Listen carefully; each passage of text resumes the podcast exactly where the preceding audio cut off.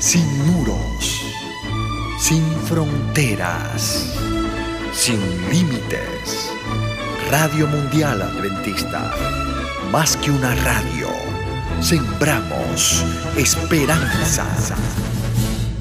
Salmo 73. El Salmo 73, como el Salmo 37, trata del conflicto que existe en la mente del que observa que en esta vida los impíos aparentemente prosperan, mientras que se persigue a los justos. Pero el Salmo 73 se acerca más a la solución del problema que el Salmo 37, pues nos lleva más allá de la vida presente, a la gloriosa eternidad cuando se encontrará respuesta final y plena solución a los problemas del hombre en la presencia misma de Dios. El poema se divide en dos partes, más o menos iguales, la presentación del problema y su solución.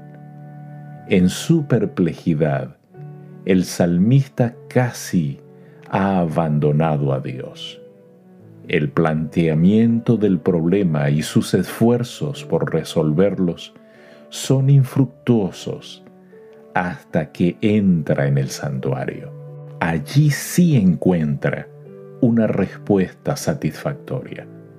El poema concluye con una expresión de completa confianza en que los justos se salvarán y los impíos recibirán su castigo. En este salmo, el poeta presenta una elocuente invitación a participar en los servicios divinos, pues así se despejan las dudas que causan la perplejidad. Este salmo, como el libro de Job, enseña que se debe tener paciencia con el que duda honestamente. Versos 1 al 3. Ciertamente es bueno Dios para con Israel, para con los limpios de corazón. En cuanto a mí, casi se deslizaron mis pies, por poco resbalaron mis pasos, porque tuve envidia de los arrogantes, viendo la prosperidad de los impíos. A pesar de que algunas veces pueda parecer lo contrario, a pesar de la enloquecedora confusión de las cosas, Dios es realmente bueno. El salmista presenta las vicisitudes por las que pasó para llegar a resolver el conflicto expuesto en el Salmo.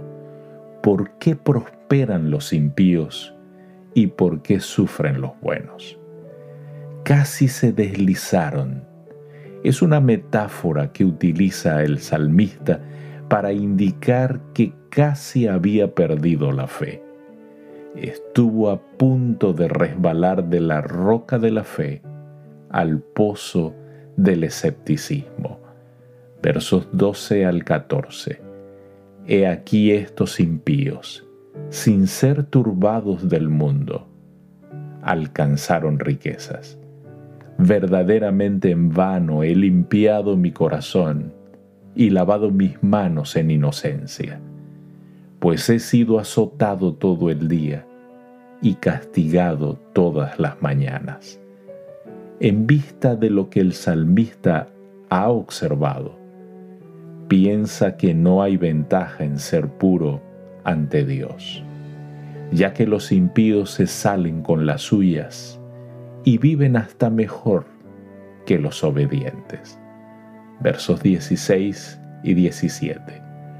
Cuando pensé para saber esto, fue duro trabajo para mí, hasta que entrando en el santuario de Dios, comprendí el fin de ellos.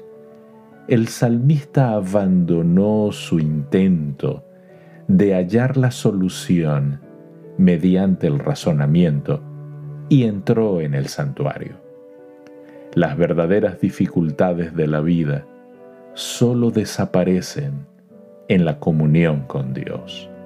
Entre otras cosas, percibió que había perdido el sentido de proporciones y que había exagerado la prosperidad de los impíos.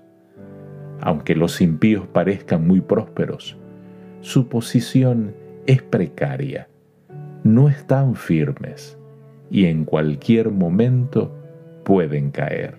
El argumento es aún más decisivo cuando se lo aplica a la aniquilación final de los impíos. Versos 23 y 25. Con todo, yo siempre estuve contigo. Me tomaste de la mano derecha. ¿A quién tengo yo en los cielos sino a ti?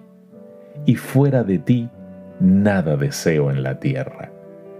Estar con Dios es vida, alejarse de Él es muerte. Cuando el salmista percibió esta realidad, quedó resuelto su conflicto acerca del trato de Dios con la humanidad. Además reconoce que Dios está por encima de cualquier cosa que esta tierra te pueda ofrecer. Y concluye declarando en los versos 26 y 28, Mas la roca de mi corazón y mi porción es Dios para siempre He puesto en Jehová el Señor mi esperanza para contar todas sus obras.